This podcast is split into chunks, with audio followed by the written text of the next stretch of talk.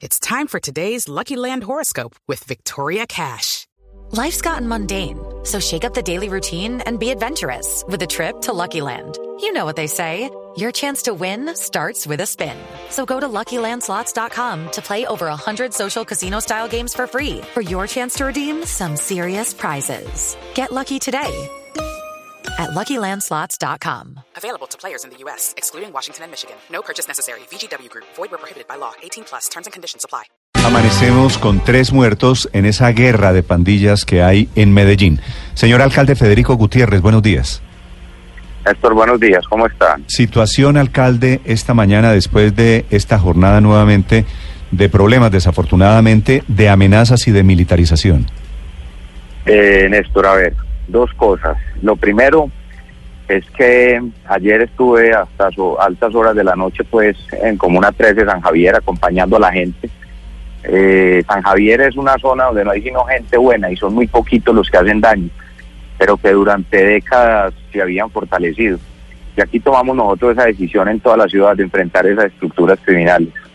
El tema de San Javier está plenamente identificado, eh, un enfrentamiento dirigido por una estructura que se llama Betania. Su líder es Juancito, por quien ya ofrecimos 20 millones de pesos de recompensa y esa persona va a caer. Pero es un tema estructural, es un tema de plazas, es un tema de droga, es un tema de ilegalidad, que es lo que se tiene que acabar de una vez por todas. Y el tema no es solo militarización, Néstor, por supuesto que hay que proteger a la sociedad y ahí tenemos que estar nosotros también como autoridad, pero es también todo el respeto por los derechos humanos. Ayer estuve hasta tarde justamente con el personero de Medellín, Guillermo Durán, con todo su equipo, y ahí estamos actuando juntos, es todos de la mano, y también la oferta social. Pero ahí seguimos, y por supuesto esta gente quiere generar miedo y quiere generar terror, y a nosotros nos toca también responder frente a estas actuaciones. Alcalde, anoche hubo un tiroteo cerca de la estación de Metrocable y tenemos información según la cual eh, usted estuvo en riesgo. ¿Qué fue lo que pasó? Yo estaba ahí en ese momento, Ricardo. Justamente eso es lo que quiere generar esta gente, temor. Y el mensaje que yo le doy a esas bandas es que a mí no me asustan con ráfagas. Y ahí vamos a seguir acompañando a la comunidad. ¿Para qué hicieron eso? Para generar temor. En el momento en el que íbamos a hacer una alocución, íbamos a hablarle a la ciudadanía. Y ahí estuvimos firmes, los del ejército, la policía, la misma comunidad que nos acompañó. La gente no quiere saber nada más de estas estructuras criminales. La gente está cansada durante décadas y décadas que se fueron fortaleciendo, que se fueron aferrando al poder. Y ese desequilibrio de los golpes contra estructuras criminales es lo que genera. Si usted mira, por ejemplo, las conversaciones que se generan hoy desde la cárcel, que fue lo que reveló ayer justamente el fiscal de Medellín, el doctor Raúl González Frechas, donde él mismo muestra cómo desde la cárcel estos criminales que han delinquido durante tantos años lo siguen haciendo desde la cárcel y dan órdenes literalmente, como dicen, para desestabilizar. Si usted mira su chat en este momento, Ricardo, ahí lo va a ver. En ese sentido, nosotros lo que estamos diciendo es, aquí no se puede pagar. Yo lo voy a mencionar solo una de las conversaciones que generan entre ellos. A ver, El uno tenemos- le dice al otro. Entre, Al- Pichi, alcalde, entre Pichi sí. y Pesebre, ¿no? ¿Ya tiene el chat ahí, Sí, Ricardo? aquí lo tengo. ¿Qué Son- dice? Son cuatro, cuatro textos.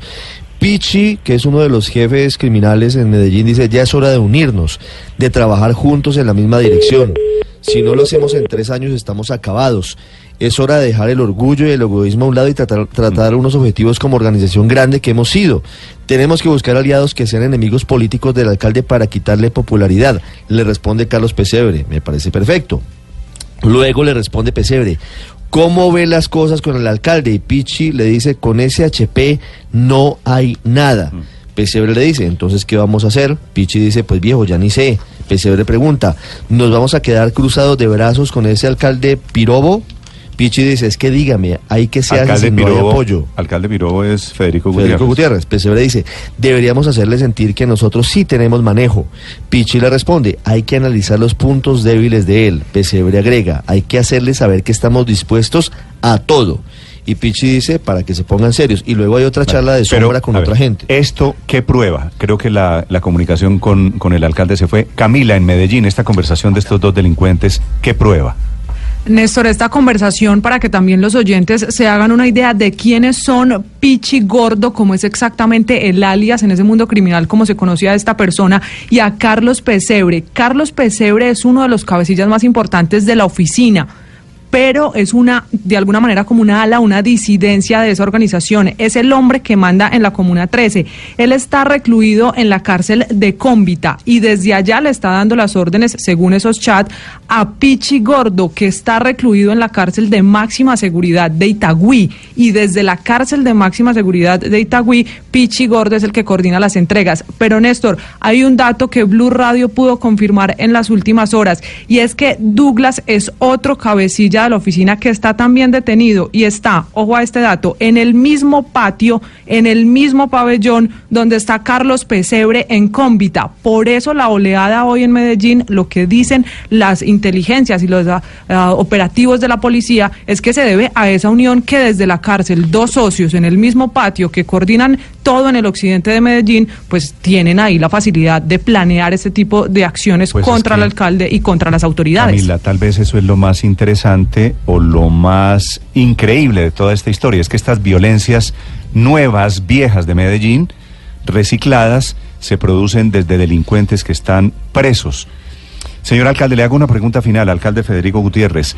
¿Tiene algo que ver este resurgimiento de esta guerra de pandillas con eh, la salida de circulación de su exsecretario de Seguridad, el doctor Villegas? No, eso lo tiene que determinar la autoridad. Yo lo que le digo es que desde el primer Cogieron a Villegas, lo metieron a la cárcel y volvió la violencia a Medellín. ¿Eso será coincidencia, alcalde?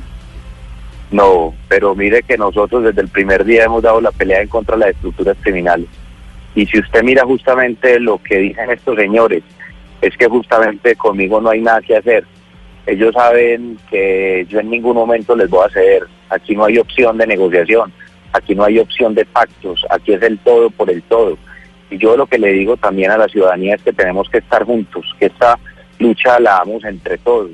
Y el mensaje, Néstor, frente a este tema es toda la claridad a la ciudadanía. Estamos de frente contra las estructuras criminales. De una vez por todas se tiene que acabar esa ilegalidad que tanto daño ha hecho. Mire, yo ayer en la 13, en San Javier, donde no hay sino gente buena, vuelvo y lo repito, no podemos estigmatizar una comunidad como esta.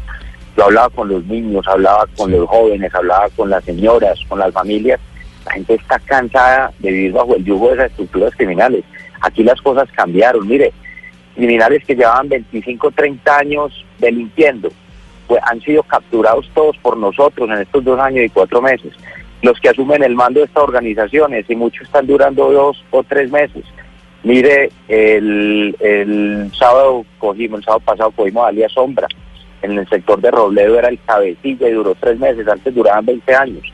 Este que cogimos, Mario Chiquito, que reemplazó al Quintriana, eh, de la zona nororiental, inclusive de municipios vecinos, también como Bello, delinquiendo 20, 30 años, y este duró dos meses. Sí. Esta gente lo que está es dolida y tocada porque le estamos dando golpes esenciales, Néstor, y se los vamos a seguir dando. Bueno.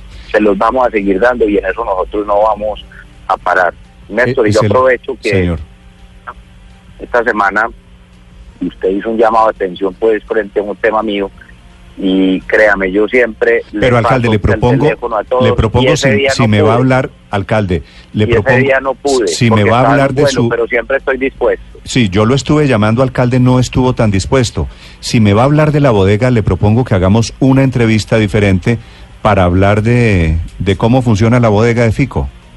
No, es que no hay bodega, pero Bueno. si quiere hablamos, si quiere hablamos Hablamos después eh, de eso, ese sí, tema señor. también, Néstor, y siempre estoy dispuesto para lo que necesite. Alcalde, tengo, te- voy a revelar oro- los resultados de la encuesta. Le había prometido a los oyentes que era a las 7 de la mañana.